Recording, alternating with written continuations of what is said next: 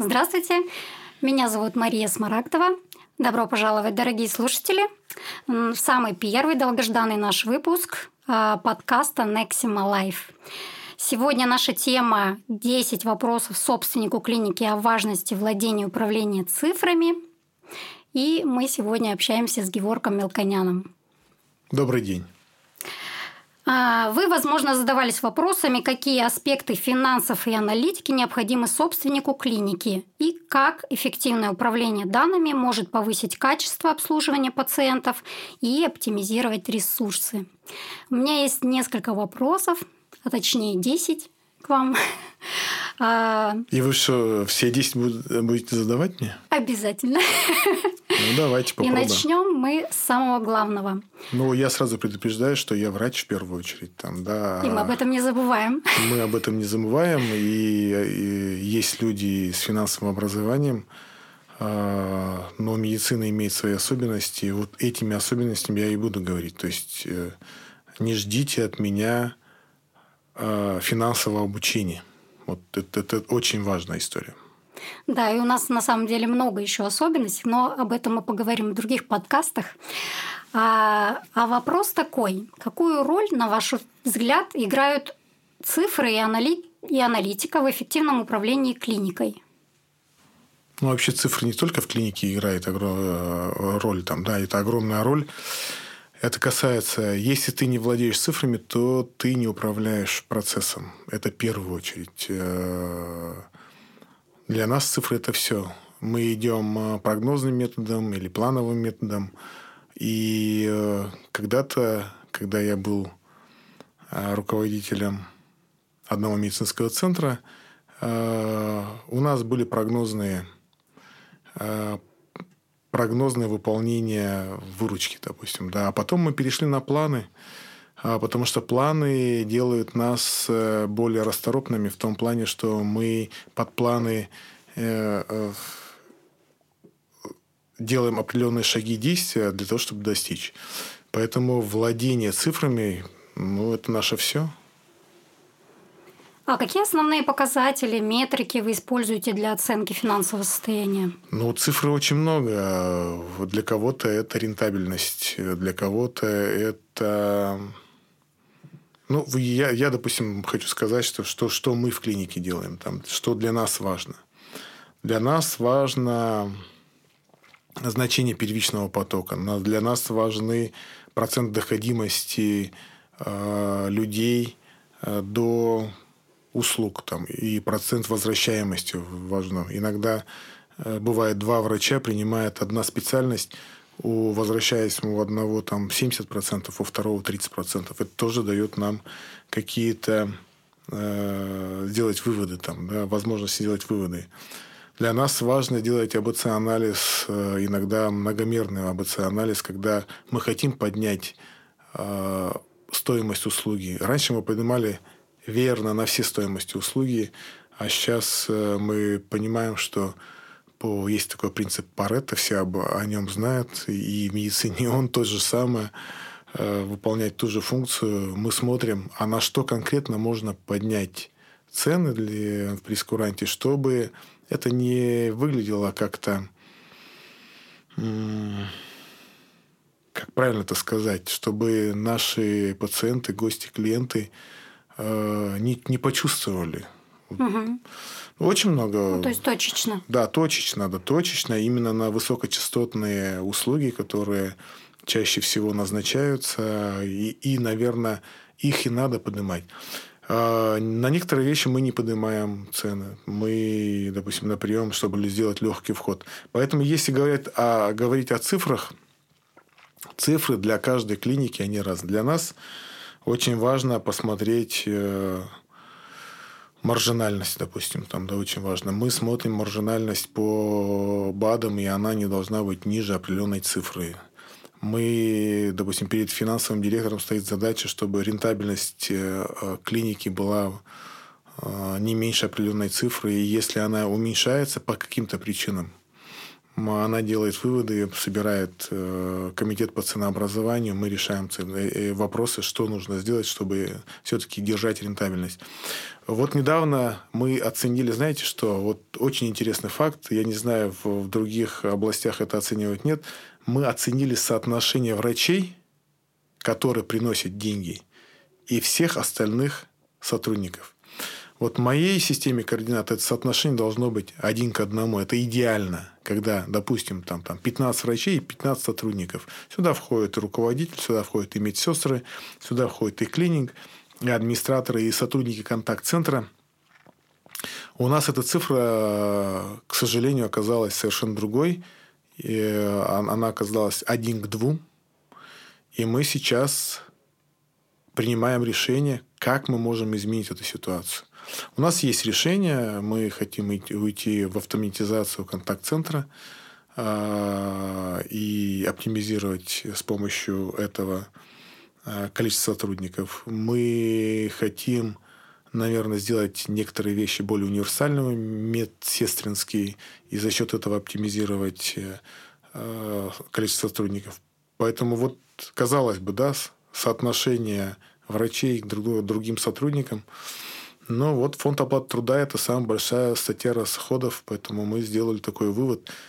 И опять мы делаем вывод, что цифры – это наше все. Угу. А есть ли особенность, вот э, есть особенность клиники, да, это клиника превентивная, интегративная медицина, есть какие-то показатели, которые э, ну, конкретно вот, например, соответствует должно быть этому направлению. Ну да, я недавно в гости ходил в одну клинику, ну, традиционную такую клинику коммерческую, и я после разговора понял, что они продают свои приемы. В основном только приемы, иногда манипуляции. Когда мы говорим про интегративную клинику, тут имеет, э, имеет большое значение комплексный план лечения, куда входят угу. и анализы, туда входят авитерапия или инфузионная терапия, по большому счету. Туда входит аппаратное лечение. Это вот комплекс, когда вот э, очень важно при интегративной персонализированной медицине именно комплексное лечение продавать. Это, это, в принципе, и выгодно, и важно. Это поднимает и объем оказанных услуг на одного человека. Это вот еще один, одна цифра, которую мы, которую мы смотрим – ну, и законченность, наверное, да. Да, случаев. Да, да, да. Да, и сам человек получает уже удовлетворение в, в итоге. Да, ну вот как-то так. Ну да, здорово. А, а какие инструменты, возможно, программы, поделитесь, э, чем пользуетесь для учета, для анализа? Ну, у нас банальная медицинская информационная система, это 1С. А, мы ей пользуемся уже больше два года. Ну, честно говоря, не скажу, что я в восторге от нее, но такой конструктор, с которого э, можно тянуть данные. Есть там определенные сложности с 1С, но вот мы на ней сидим и оттуда черпаем информацию. А в идеальной картине мира вашей есть, возможно, чего хотите э, от программы? Хочу, она... чтобы были дашборды Power BI, там хочу, чтобы это видно наглядно, вот это хочу. И, к сожалению, вот туда идем, знаем, что это такое, а до конца реализовать еще не смогли. Так, ну, ну если нас будут слушать представители 1С, пожалуйста, прислушайтесь да, к инструментам, которые интересуют современных собственников бизнеса медицинского. А, а они будут нас слушать? Я очень надеюсь. Мы сделаем для этого все.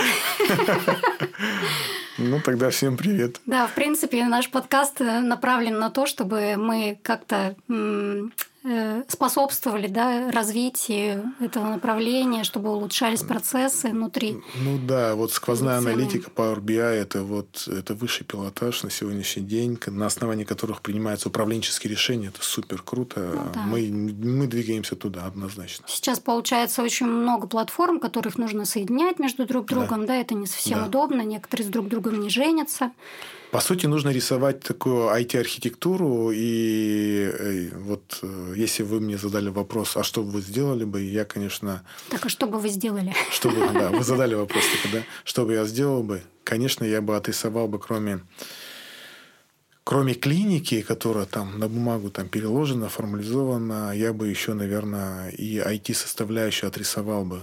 Что с чем должно коннектиться, а вообще коннектиться нет, связывается нет, дружит, не дружит а какие ресурсы. Ну, в принципе, все можно соединить, но какие ресурсы можно использовать при этом? Вот мы сейчас соединяем несоединимое и очень большие ресурсы. И это и человеческие, и трудозатраты, и время специалистов, э, программистов. Там, да?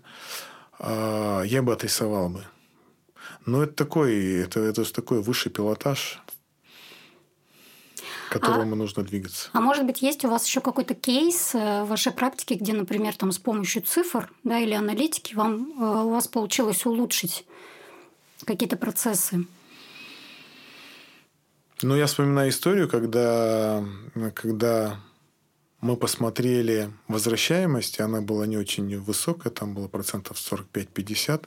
Когда стали анализировать информационные карты, медицинские карты, мы поняли, что врачи просто не пишут, э, когда прийти.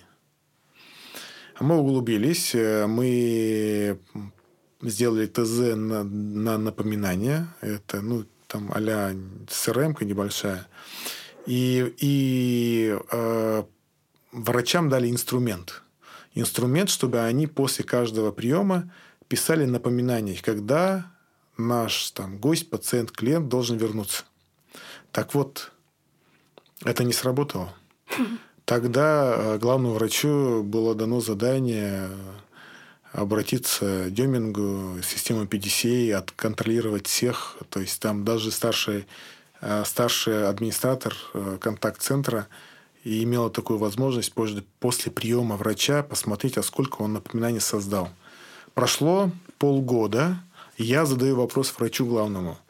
Вы контролируете напоминания сейчас? Она говорит, да, я смотрю. Я говорю, как изменилось? Кардинально. То есть за полгода мы врачей э, научили и довели до автоматизма э, писать напоминания после каждого приема. Ну, то есть, в принципе, вы уже внедряете и... автоматизацию. Да, да, да. Ну, конечно же, мы, мы не только говорим, мы еще и делаем, оказывается. И я хочу сказать, что это в разы увеличило э, возвращаемость. И сейчас у нас коэффициент соотношения первичных посещений и повторных 1 к 4,6. 4. Mm-hmm. Ну, якобы это круто. Это высокий, да, показатель. Это высокий показатель, это круто. Ну, вот двигаемся в этом направлении. Да, со- соответствует э, названию персонализированной медицины. Ну да. Да, это правильно. У меня, кстати, возник э, вопрос, э, раз вы в том числе врач, как вам, как врачу, еще вот кроме того, что внедрили напоминания, как вам помогают вот эти вещи по автоматизации, возможно, тоже какие-то фишки еще дополнительные? Да, мы... Ну, вообще, моя глобальная идея, э, врач должен выдавать экспертизу в единицу времени. То есть, он не должен заниматься какими-то алгоритмическими вещами, он не должен... Допустим, там... Ну, да, поликлиника. Вот я сейчас, вот буквально там час назад у меня был прием, и я собирал эти анализы, а я, думаю, я при себе думаю, надо, чтобы этот анализы кто-то другой, помощник врача собрал бы все, я пришел бы и прям посмотрел бы, выделил бы основные моменты, определил бы причинно-следственные связи, корневые проблемы и сразу выдал бы экспертизу. И сразу передал бы человека, допустим, а, на сопровождение там health либо там эксперту по здоровью. И это вот, это вот крутая штука, которую нужно до конца реализовывать. Сейчас она реализована у нас наполовину, есть куда двигаться, нет предела совершенству. Но вот, э, вот как врачу мне бы хотелось выдавать экспертизу в единицу времени. А как относитесь к привлечению э, технологий искусственного интеллекта? Можно было... Да я очень хорошо отношусь. У нас э, даже пылится искусственный интеллект, он уже постарел.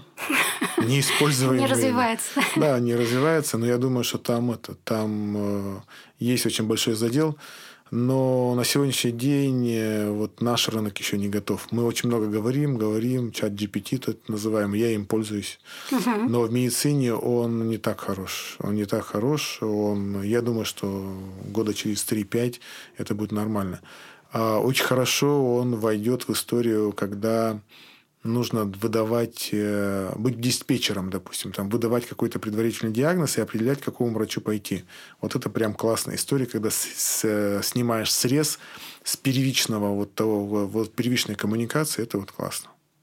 Ну, круто. Э, Еще у меня вопрос такой. Э, как вы коммуникацию обеспечиваете вот между административным персоналом, да, который владеют цифрами, и медицинским персоналом? Им тоже же важно, да, знать. Ну, конечно, важно. У нас э, есть понятие информационная тень. Мы про, в компании, в группе компании об этом говорим. И у нас история была, а как эту информационную тень э, избежать? Потому что в итоге мы стали собираться по утрам, говорить о цифрах. Мы стали собираться раз в три месяца, собирать группу компаний, клинику, говорить о том, что какие достижения у нас были, мы говорим заранее, что мы планируем, потом мы, естественно, сверяем план-факт. И раньше э, это все было в головах только у административного персонала, а средний персонал, там, врачи, ну, только знали это по а, таким куларным разговорам и все. А сейчас это прямо на виду каждое утро в 7.45 у нас ITCI, так называемое собрание на 15 минут – Э, где обговариваются острые моменты и какие-то цифры обговариваются, чтобы было это в голове. Ну и собрание Сити раз в три месяца, раз в квартал. А, ну, и видите какой-то прогресс, улучшение? Да, да, да, да, да, да. Люди становятся более вовлеченные. Угу, это важно. И очень. да, то есть э, ты не находишься в это, не варишь своей кастрюле, так называемой, там, да, ты, ты понимаешь, куда компания двигается. У нас же все сотрудники выполняют одну и ту же миссию. Кто на, ну, все на разном уровне. Врачи на своем уровне, медсестры на своем, администратор на своем, контакт-центр на своем. И по большому счету нужно, чтобы в головах у всех была э, одинаковая информация. Ну, вот мы эту задачу решаем. Еще, чтобы убрать информационную тень, мы там, допустим, придумали медбуки, описание э, услуг, либо там ну, чаще всего услуг, приемов э, под один стандарт. Эти стан... Э, э, это, это описание рассказывается всем, не врачам. Ну, такое образование. Такое образование, да. Это такое непрерывное образование, это микролернинг, угу. так называемое. У нас есть кросс-тренинги, тоже небольшие образования. И у нас есть, у нас есть такой продукт-календарь, так называемый, там, да, а, который тоже про образование. Мы это снимаем, смотрим, у нас есть контроль качества, то есть ну, ну, целая система. Да, да развиваемся, в этом направлении, развиваемся в этом направлении. Причем, кстати, эта история не медицинская. Мы это по большому счету купили у рестораторов. Это у них вот очень хорошо развито. Мы взяли, переняли. Мы не стали выдумывать пятое колесо у телеги. Да, его и не нужно. Да, да его не нужно. Вот рестораторов взяли на вооружение, да, 4 месяца они нас вели, и вот сейчас у нас а, не, не, не на 100% прижилось, но очень много инструментов, которые у нас прижились, и мы их развиваем. Иногда возвращаемся к ним, кстати. Нам нравится. Ну, Супер, я надеюсь, что это будет полезно э, нашим слушателям. А, вообще могу сказать, да, что э, подкаст наш идет в рамках э, нашего клуба, который мы планируем запустить. Название носит, как и наша конференция, это больше, чем медицина. А, и, наверное, заключительный вопрос хочу задать Надеюсь, что это тоже принесет пользу слушателям. А она ориентирована у нас такая целевая аудитория. Это собственники, руководители, возможно, начинающие руководители, это бывшие врачи, которые хотят запустить клинику с подходом превентивным, интегративным. А на что в первую очередь вот при запуске а, проекта нужно обратить э, внимание? Вот возможно разделить этот вопрос на две части. Да? Там при стартапе, потому что у вас есть опыт в этом, да, клинике Нексима, да, какие показатели там смотреть э, в рамках там, стартапа, и уже когда выходит э, клиника на определенные показатели. Ну, у меня не будет, наверное, там единой формулы для всех, потому что каждый регион по-разному развивается. Есть регионы, которые готовы уже медицине 5P. Есть э, регионы, где только-только зарождается это, и не все понимают, что это такое интегративная персонализированная антивозрастная медицина. Но по-любому я бы сакцентировал внимание не на цифрах, а на руководителе, на человеке, от которого будет зависеть все. Если фокус руководителя в голове есть интегративка, он, если он живет этим, если он болеет этим, если он адепт этого, там, да, то скорее всего, будет нормально все. Почему? Потому что иногда бывает модное слово услышали интегративная медицина, персонализированная, угу. антивозрастная. И, и только слова, ничего не вкладывают. Э, это такая амбивалентность, когда я говорю одно, а делаю другое. Вот, наверное, э, подбор административного персонала на стартапе является самым важным моментом. Это первое. Второе. Все, что мы хотим в медицине осуществить, обычно уже реализовано в других отраслях не медицинских. Вот нужно активно брать оттуда. Если брать медицину, у нас драйверами, э, такими двигателями является стоматология и угу. косметология, угу. особенно стоматология. Косметология отчасти, стоматология вот на первом месте. Я у них, кстати, у них впервые увидел э, вот такую формулу, как план лечения. Комплексный план лечения, когда человек пришел, рот открыл, ему сказали, тебе нужно вылечить кариес, тебе нужно сделать импланты, тебе нужно сделать ортопедию, и это стоит там условно 500 тысяч там, да. А, а раньше как было? Терапевт-стоматолог полечил, отправил к одному специалисту, к другому специалисту, uh-huh. и вот он. А тут ты сразу понимаешь, о чем речь идет там, да, и в конце концов у тебя есть результат. Так вот, фокус руководителя это на первом месте. Дальше нужно четко понимать, э, четко понимать точку безубыточности. Да? Вот четко понимать нужно, а кто приносит деньги. У нас вот, допустим, экспертами являются врачи. Они являются, по, большому счету, продажи, продажниками а, услуг. Там, да? Угу. Ну, слово продажа у нас, может, не, не так э, органично звучит. Эта история уже вторая. Но есть же, есть же истории, когда не только врачи могут продавать услуги. Вот сейчас у нас активно стал развиваться э, трек, когда на аппаратное лечение приходят не через врачи, а с улицы приходят, потому что маркетинг отработал. А есть трек, когда там, вот, допустим, есть витрина с БАДами, и мы с партнерской позиции, администратор, можно просто рассказать, ничего не продавая, просто рассказать, что обратите внимание, у нас есть БАДы, если вы принимаете БАДы, можете присмотреться к нашим БАДам, если вам интересно, я вам могу рассказать еще более вот, вот какие-то такие вещи, ну, да. И, я тут согласна, потому что экологическая продажа это все-таки презентация, да, да, да услуга да, и товары. Да. Да, но на эту тему мы поговорим в следующем подкасте. Обязательно есть у нас это такая такой анонс, тема. Да, анонс, да, анонс. анонс следующего подкаста. Но фокус руководителя я бы на первое место поставил бы. Это вот якорь такой. Ну, он должен быть адептом да. прям, да, этого направления. Да, согласна. Спасибо большое за увлекательную беседу. Пожалуйста. И до следующих встреч. Всего доброго.